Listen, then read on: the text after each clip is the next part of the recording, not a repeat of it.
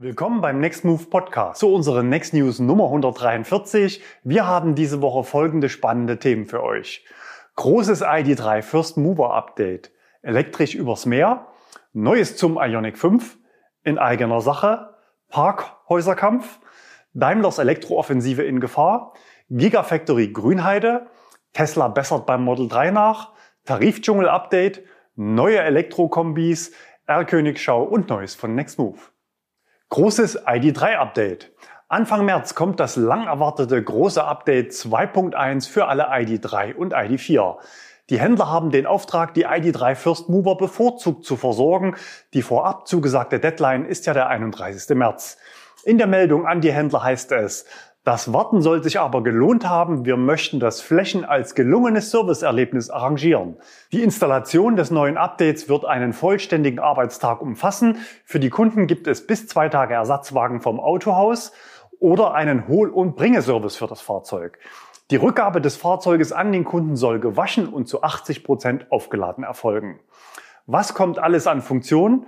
Für die First Mover gibt es jetzt auch App Connect und die Funktion im Fernbereich des Head-Up-Displays, sofern vorhanden. Außerdem kommt die automatische Multistop-Routenplanung auf der Langstrecke, zeitgesteuertes Laden, Senden der Ladepunkte vom Smartphone an das Fahrzeug und zeitgesteuertes Klimatisieren via Smartphone. Ebenso kommt das sogenannte Connected ACC, sprich Car2X. Darunter versteht man eine kooperative Kommunikation der Fahrzeuge im Nahbereich. Zum Beispiel die Warnung vor einem Stauende auf bis zu 800 Meter Entfernung in unter 5 Sekunden. Mit dem Update werden die Fahrzeuge außerdem Oversea-Air updatefähig. Das heißt, für viele ID3-Besitzer ist der nächste Werkstatttermin dann hoffentlich erst in knapp zwei Jahren zur ersten Durchsicht fällig.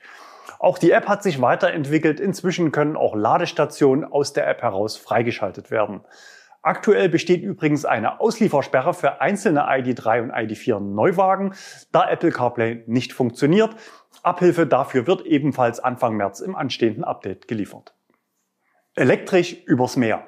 Die schwedische Reederei Stena Line plant eine elektrische Ostseefährlinie Stena Electra. Zum Einsatz kommen sollen zwei Fähren mit je 200 Meter Länge. Das reicht für 1000 Passagiere und 3000 laufende Frachtmeter. Die Pendelstrecke ist die Route von Göteborg nach Friedrichshafen und zurück. Das sind ca. 100 Kilometer über die Ostsee. Der Akku hat eine Kapazität von 60 bis 70 Megawattstunden. Das entspricht ca. 1000 Akkus von aktuellen Mittelklasse-Elektroautos. Der Haken an der Sache? Je größer die Herausforderung, desto länger der zeitliche Vorlauf. Bis Ende des Jahrzehnts soll der Fährbetrieb starten. Was ist bei einer Elektrofähre anders als beim E-Auto? Der Akku wird je nach Fahrplan vermutlich bis zu zehnmal täglich leer gefahren und wieder geladen. Möglicherweise kommen dafür Lithium-Eisenphosphat-Akkus zum Einsatz, die ja ein Mehrfaches an Ladezyklen gegenüber der klassischen Technik bieten, die aktuell in den meisten E-Autos verbaut ist. Neuigkeiten zum Ionic 5. Am Dienstag 8 Uhr war es endlich soweit. Digitale Weltpremiere des Ionic 5. Wir haben euch am gleichen Tag noch viele spannende Einblicke in das Auto geliefert und kompakt in knapp sieben Minuten alle wichtigen Infos zusammengestellt. Unter dem Video gab es reichlich Fragen, die wir heute beantworten wollen. Ist die Wärmepumpe Serienausstattung? Nein, ist sie nicht. Die Basis für 41.900 Euro hat sie noch nicht an Bord. Auch die Batterieheizung ist in dieser Version noch nicht enthalten. Ab wann kann ich bestellen? Wir gehen davon aus, dass im April verbindliche Bestellungen beim Händler möglich sein werden, vielleicht etwas früher kann ich das Auto zur Rückspeisung an mein Hausnetz anschließen. Die sogenannte Vehicle-to-Load-Schnittstelle erlaubt ja bis zu 3,6 Kilowatt Leistung für eine Entnahme aus dem Auto. Ein sogenannter Netzparallelbetrieb oder Einspeisung ins Hausnetz ist aber technisch nicht vorgesehen und in Deutschland auch unzulässig. Aber wer zum Beispiel tagsüber auf der Arbeit jede Menge Solarstrom in den Akku zieht, kann dann nachts zu Hause das Auto des Partners damit laden. Was macht das mit dem Hyundai Kona? Wird der Preis fallen oder stellt Hyundai ihn sogar ganz ein? Der Kona läuft weiter. Er hat ja gerade auch erst ein Facelift bekommen. Aber natürlich ist der Ioniq 5 auch eine Konkurrenz im eigenen Hause für den Kona, wobei der Kona ja deutlich kompakter ist.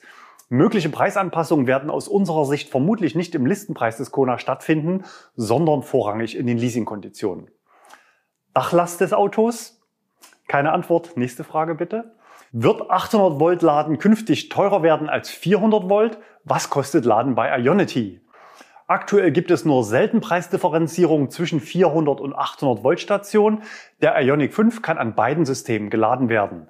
Große Preisunterschiede gibt es aber bei der Bepreisung von Ionity.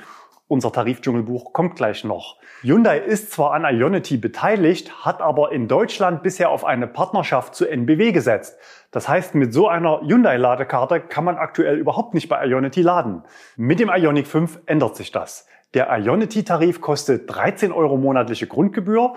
Den Rest gibt's dann zum gleichen Preis wie an der Steckdose zu Hause. Das heißt für 29 Cent pro Kilowattstunde. Wieso und wann klappt diese Klappe an der Front auf? Das sind Lüftungsklappen, die sind im Normalzustand geschlossen, um die Aerodynamik zu verbessern.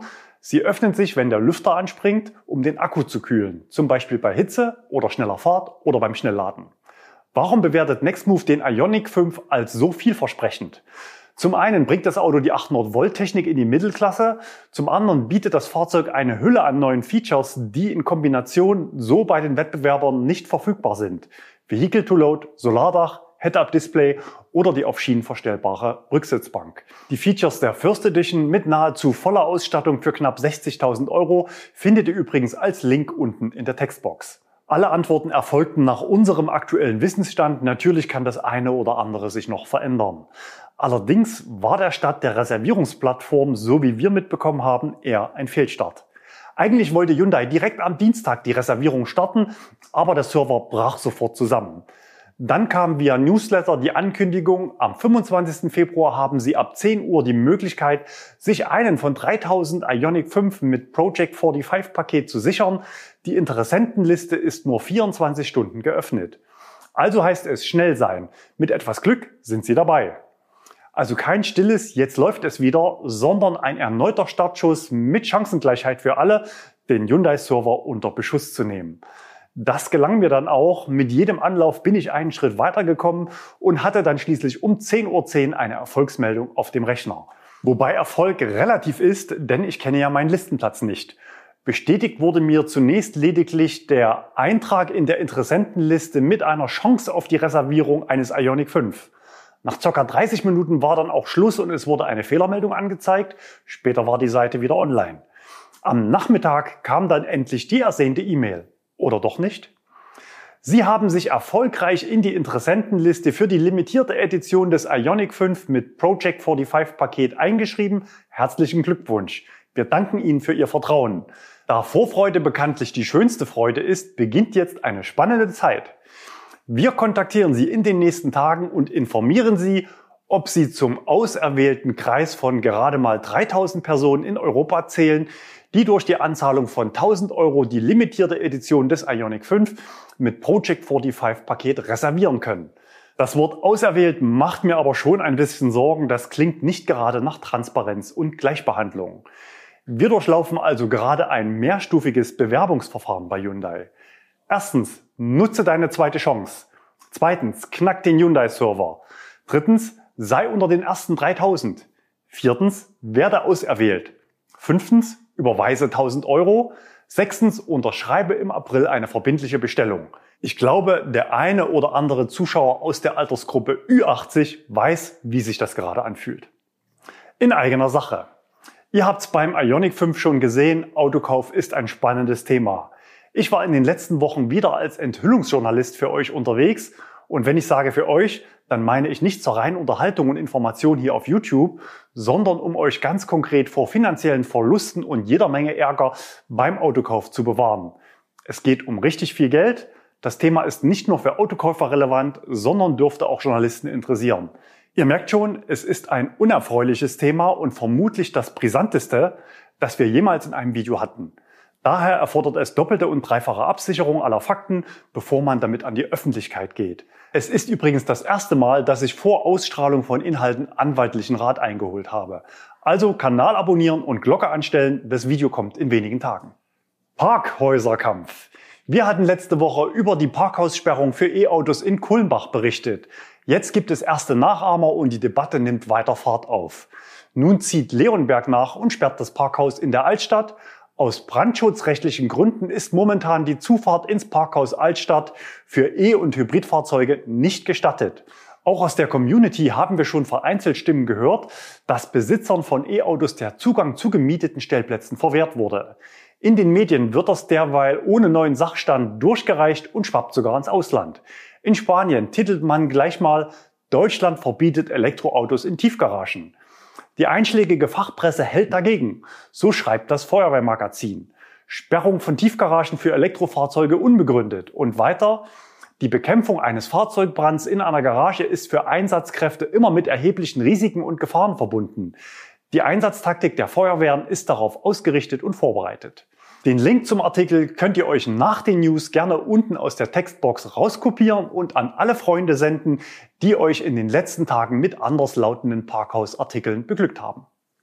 Daimlers Elektrooffensive in Gefahr? Für seine Elektrooffensive braucht Daimler Batteriezellen. Sehr, sehr viele Zellen. 2015 beendete Daimler aus Kostengründen eine eigene Zellherstellung in Kamenz. Man will stattdessen auf verschiedene Zulieferer setzen. Um den Zugang zu Zellen strategisch abzusichern, beteiligte sich Daimler 2020 an dem chinesischen Hersteller Farasis. Ab 2022 will Farasis in Bitterfeld in Sachsen-Anhalt Zellen und Batterien für Daimler produzieren.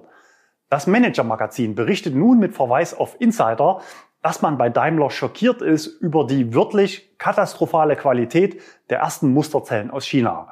Außerdem ist man sehr über den Zeitplan des Fabrikbaus besorgt. Laut den Insidern könnte daran die gesamte Kooperation zwischen Daimler und Farasis scheitern. An dem Werk hängt die gesamte Elektrooffensive. Denn mittelfristig soll das Werk in Bitterfeld rund die Hälfte des Daimler-Bedarfs an Zellen für Europa decken. Sebastian Wolf, Europachef von Farasis, meldete sich einen Tag später in der Mitteldeutschen Zeitung zu Wort. Das ist schlicht und einfach nicht korrekt. Die technischen Eigenschaften der bisher ausgelieferten Batteriezellen seien geprüft worden und negative Rückmeldungen aus Qualitätssicht sind nicht bekannt. Es ist nach wie vor der Bau des Batteriewerks in Bitterfeld geplant. Farasis will 600 Millionen Euro investieren und dabei 600 Arbeitsplätze schaffen. Dass die Produktion 2022 laufen wird, erscheint allerdings sehr unwahrscheinlich. Ich bin gestern vor Ort vorbeigefahren, um mir den Baufortschritt auf dem von Farasis gekauften Grundstück anzusehen. Die Ankündigung für den Neubau ist übrigens fast zwei Jahre alt. Wir sehen hier einen vollkommen unberührten Acker, auf dem es augenscheinlich auch keine bauvorbereitenden Maßnahmen gibt.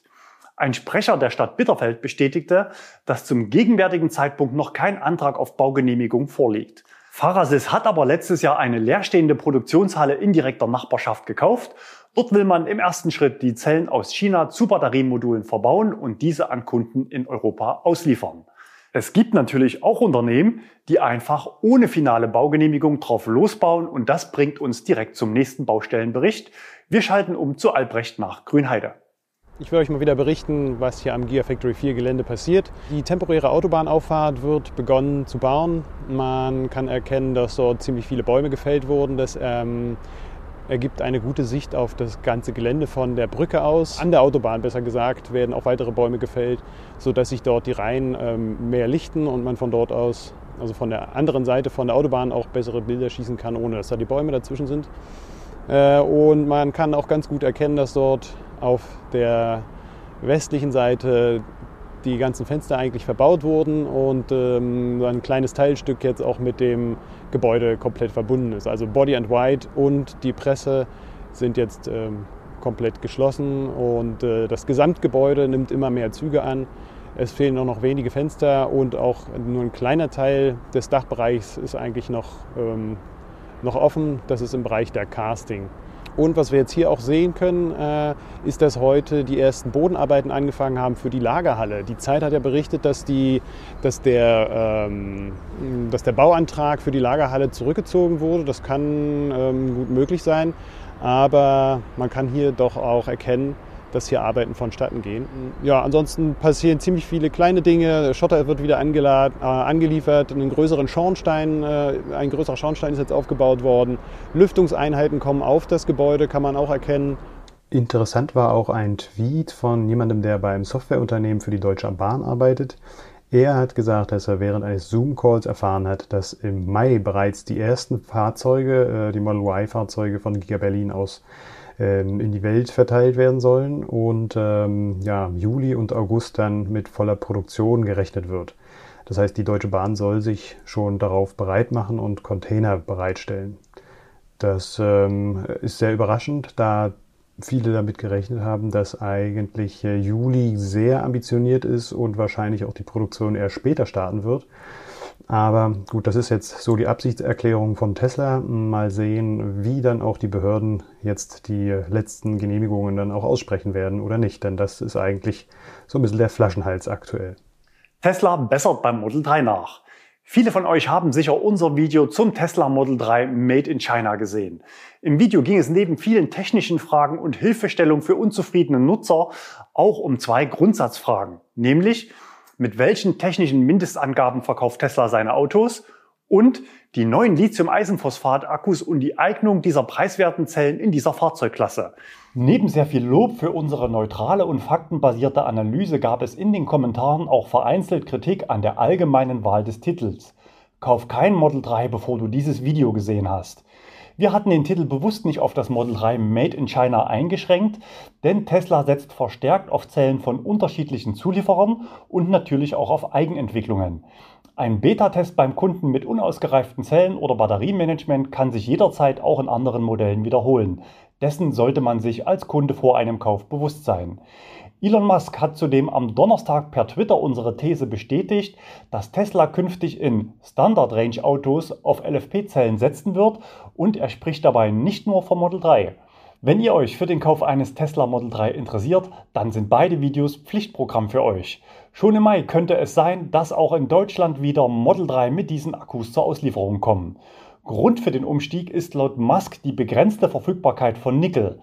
Wie knapp es ist, wissen wir nicht, aber Eisen ist natürlich deutlich günstiger als Nickel zu haben. Wir bleiben für euch an der Alltagstauglichkeit der neuen LFP-Zellen von Tesla dran, denn auch andere Hersteller planen den Einsatz in günstigen Elektroautos. Vor einer Woche gab es ein weiteres Update und ich habe es im Video für euch getestet. Hier die Kernaussagen für alle, die es ultra kompakt wünschen.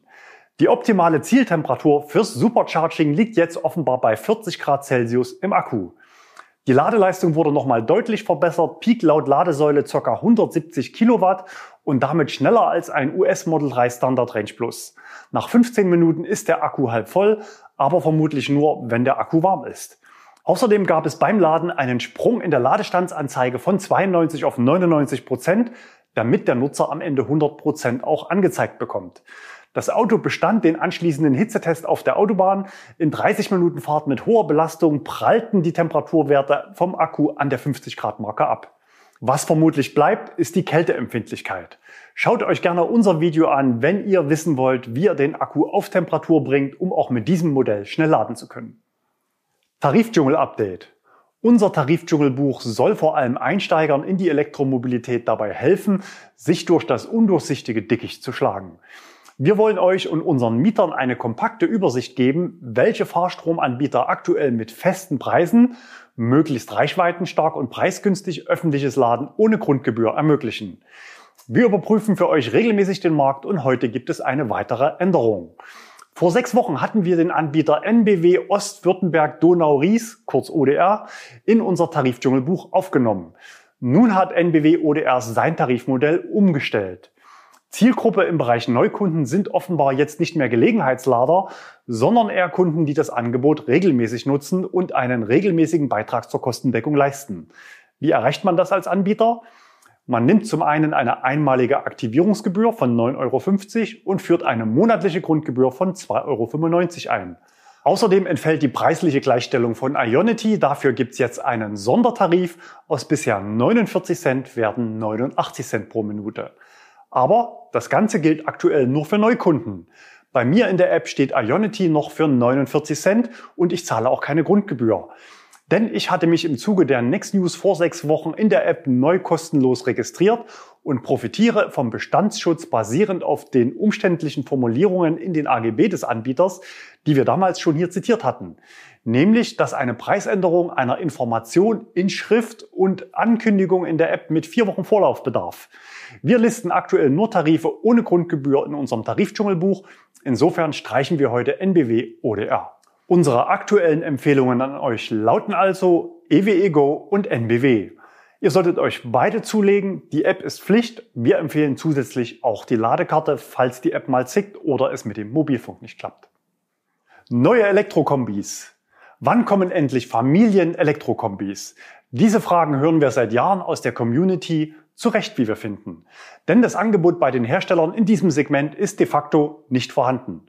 Das liegt daran, dass die Karosserieform Kombi global gesehen keine Rolle mehr spielt und selbst in traditionellen Kombiländern wie Deutschland, Österreich und Schweden sinken die Zulassungszahlen, während SUVs und Crossover auf dem Vormarsch sind. Das ist natürlich schade, da es natürlich viele Kunden gibt, die eben gerade keinen SUV haben wollen und auch kein fließendes Heck wie beim Model Y. Der Skoda Enyaq kommt dem gesuchten Aufbau wohl bisher am nächsten, aber diese Woche hat unser Zuschauer Andreas einen R-König im klassischen Kombi-Design am Ionity Schnelllader erwischt und mir ein Foto gesendet. Wir haben genau hingeschaut. Kennzeichen BB deutet klar auf Mercedes. Das Auto hat bei 80 Prozent Ladestand ca. mit 20 Kilowatt Leistung geladen. Das ist für die kommenden Mercedes-Modelle eigentlich zu wenig, wobei aber auch ein kalter Akku schuld sein könnte. Obwohl ein Auspuff nicht zu sehen war, handelt es sich sehr wahrscheinlich um einen Plug-in-Hybrid, konkret die neue C-Klasse. Der Akku bietet mit 25 Kilowattstunden immerhin das Format dessen, womit sich ein vollelektrischer Kleinwagen begnügt. Schnelles Laden mit bis zu 55 Kilowatt Leistung ist möglich und die elektrische Reichweite liegt bei 100 Kilometern nach WLTP. Oh, erwischt. Ich stelle gerade die Eckdaten eines Plugins vor. Zurück zu Elektrokombis. Porsche geht auch den nächsten Schritt in diese Richtung und zwar vollelektrisch mit einem Taycan-Derivat. Porsche Taycan Cross Turismo klingt natürlich besser als Derivat. Was den Antrieb angeht, ist es auch ein Taycan, aber die Alltagstauglichkeit wurde verbessert. Das Auto bietet auf der Rückbank und im Kofferraum jetzt mehr Platz. Weiterhin wurden die Offroad-Qualitäten verbessert. Zum einen durch mehr Flexibilität nach oben in der Höheneinstellung des Fahrwerkes und zum anderen durch einen spezifischen Fahrmodus für unbefestigten Untergrund. Mich interessiert deine persönliche Meinung. Welchen Karosserietyp würdest du als Elektroauto am liebsten fahren? Die Umfrage ist natürlich anonym, also antwortet ehrlich. Den Link gibt's unten in der Box. R-Königschau. Ja, ihr habt's gesehen, unser erster R-König heute war nicht voll elektrisch, aber bereits am Dienstag hatten wir außer der Reihe einen Ioniq 5 gezeigt. Jens hatte sich mit 150 Kilowatt Ladeleistung Platz 1 für dieses Modell im Ranking gesichert. Aber da ist noch viel Luft nach oben, also Augen auf, gerne her mit euren Bildern an insider@nextmove.de. Neues von Nextmove. Im März kommen bei uns wieder jede Menge neue Autos in die Flotte. Weiter geht's mit mehreren VW ID3, VW E-Up, Mini Cooper SE und Kia e-Soul, alle auch im Next Move Abo verfügbar. Die Laufzeit im Abo ist flexibel, ihr könnt monatlich kündigen. Schaut nächste Woche gerne wieder rein, dann verkünden wir auch einen weiteren neuen Next Move Standort. Für heute war's das. Danke fürs Zuschauen, bleibt gesund und fahrt elektrisch.